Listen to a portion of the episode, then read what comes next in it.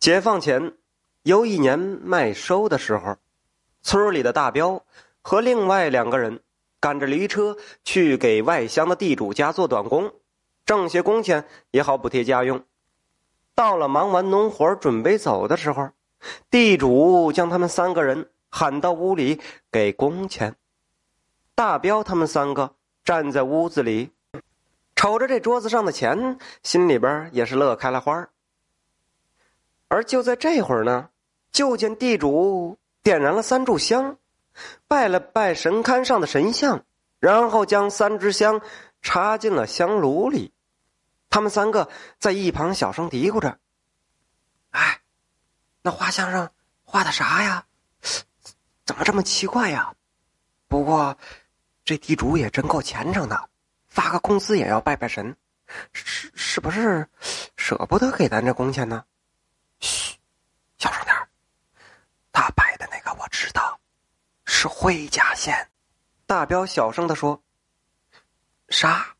灰灰家仙是啥？”大彪就跟他俩解释啊，灰仙呐，其实就是老鼠，虽然在。白黄胡柳灰五大家仙中排名排在最末，可是它却是五大家仙中灵性最高的，也是法力最古怪的。那两个不懂就一惊一乍的说：“啊，老鼠怎么成精了？供那玩意儿干啥呀？”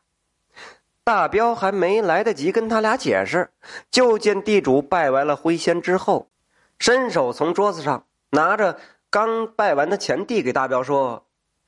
这是你们的工钱，我就不一一给你们分了。不过我要告诉你们，不懂不要瞎说，别在仙家面前一张嘴就是老鼠精、老鼠精的，说多了对你们没好处。看样子地主这是不高兴了。大彪接过工钱之后，就赶紧跟地主解释：“呃，老爷，呃，真真真不对不住，都怪我们嘴碎。您您大人有大量，不要跟小的们计较。”哼，地主哼了一声，转身走到偏屋里边去了，自己抽起了大烟，不理他仨了。大彪尴尬的笑了几声，抬头一看那灰仙的画像，走上前，伸手拿来三炷香，就着桌子上的灯火点着，笑着在灰仙画像前举了举，说：“灰仙家，您可千万别怪罪我们啊！”说完，弯腰准备把香插进香炉里。可就在大彪弯腰向香炉里插香的时候，他脖子上挂着的一个黄纸包从衣服里滑了出来，在神龛面前来回晃动着。只听“啪”的一声，不知道为何，大彪手里的三支香刚刚碰到香炉，竟然齐刷刷的断了。这是什么情况？难道这灰家仙不领情，不肯接受我们的赔礼道歉？三个人郁闷的想着心事儿。就从地主家里出来，坐着驴车，一路上不说话。快到中午的时候，这时路上行人稀少，在一条不宽的路上，就见从对面也来了一辆驴车，车上是装满了啊满满一车的西瓜。赶车的呢是个中年汉子，和他们的驴车呀是正好走了个对联儿。大彪见人家的驴车是装了满满一车。所以就赶紧跳下驴车，牵着驴往路边靠。可这条路窄，那辆西瓜车还是过不去。拉西瓜的汉子从车上跳下来，走到大彪他们跟前说：“呃，这样不行啊。呃，反正你们的是空车，要不你们先将驴车赶到路边的碱场里边，等我过去，你们再出来，你看行不？”大彪一看也没办法。就让他们两个下车，在后面推着。可是驴刚进去，大彪感觉就有点不对劲儿。这里哪是碱场地呀？脚下分明就是一个粪坑。可刚才明明看到的就是一片碱场地呀。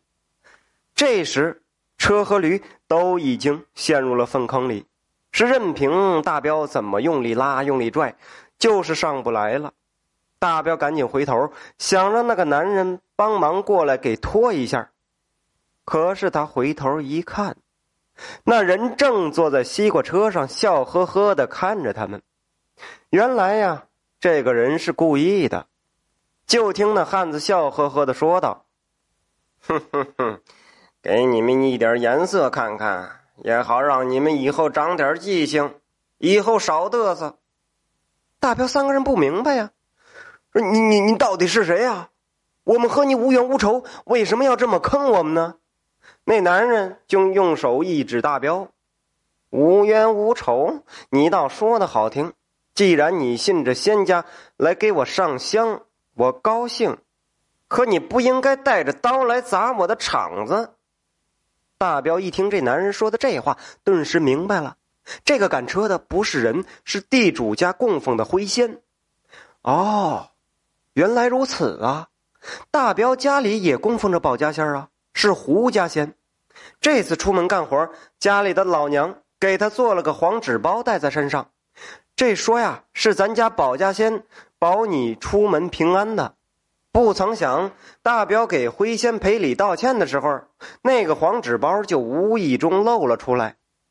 然而那点着香又不知因何而断，这个灰仙看来是挑理儿了。这下啊，自己的驴车被骗骗进粪坑了。那个灰仙这会儿反而让自己去给他道歉，大彪想想都是一肚子的火他一手拽着驴缰绳，一手指着那个灰仙说：“给你赔礼道歉，老子身上带着胡家仙呢，你受得起吗？”灰仙听了这话，从车上立马蹦了下来，哼，给脸不要脸！我今天我倒要看看你这胡家仙有多大的本事！说完，身子一晃。就到了大彪身边，抬脚就把大彪踹进了粪坑里。大彪身体很强壮啊，竟然没看清楚怎么的就被人给踹了啊！而且还一脚给踹进了粪坑里。他满身粪水，就要爬出来，就要和那个灰仙拼命。那哥俩一看动上手了，也抄家伙准备干仗，三打一。那灰仙儿。大小说也是个仙家呀，他怎么能怕凡人呢？只见他不慌不忙，用手在空中划拉了几下，说了一声“叽”，就见在三人面前凭空出现了一头牛，低头冲着他们就冲了过去。眼看这样牛就要顶到他们了，忽然，这牛又停下来了，低着头呼哧呼哧的，就是不能向前一步。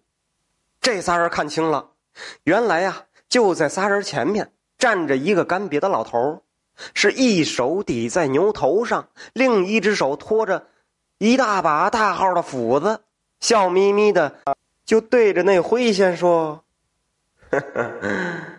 这火气够大的呀，怪吓人的。”说完，将手一挥，那头牛就不见了。大彪明白了。他明白了，这个干瘪老头应该就是自己的保家仙，终于救星来了。大彪就哭丧着个脸说：“他他他找我们麻烦，你看俺们的车都给他让他折腾坏了，你帮俺教训教训他。”干瘪的老头呵呵一乐说：“哦，哈哈尊家不要闹，这是个误会。”自从干瘪的老头出现，那个灰仙就愣愣的站着听他们说话，直到干瘪的老头回过头来，笑呵呵的看着他。这时候，这个灰仙才问：“你是胡家？”“嗯，你脑袋不灵光，眼倒是不拙呀。”干瘪的老头依旧笑呵呵的说：“我尊家并没有对你不敬的意思，这其中是个误会。”只听那个灰仙说：“什么误会？他折断了香，难道不是诚心找事儿吗？”“哦哦，那香是我折的。”干瘪的老头依旧笑呵呵的说：“胡家的香，你们灰家承受得起吗？我尊家不懂，难道你还不懂吗？”灰仙又说：“刚才你一出手，我看得明白。”敢问你可是胡三太爷门下？哦，不敢不敢。干瘪老头伸出两只手，抱成拳，在耳边拱了拱，以示尊敬，说：“俺只是三爷手下打杂的小厮。”说到这儿，那灰仙朝他们说了一句：“嗯，那你们走吧。”说着，准备转身要离开。且慢，难道我尊家就这样白被你踢了一脚不成？那个干瘪的老头冷笑着说道：“嗯，我不是给他们留了东西吗？对了，回家卸完了西瓜，记得将那驴车给我的地主尊家送回去。”说完，转身不见了踪影。哈哈哈啊！干瘪的老头笑着，也不见了踪影。三人将拉西瓜的驴卸下来，将大彪的驴车拖出了粪坑。三个人，你看看我，我看看你。唉，这也说不清楚是谁赔了还是谁赚了。不过呀，白得了一车西瓜，这倒是真的。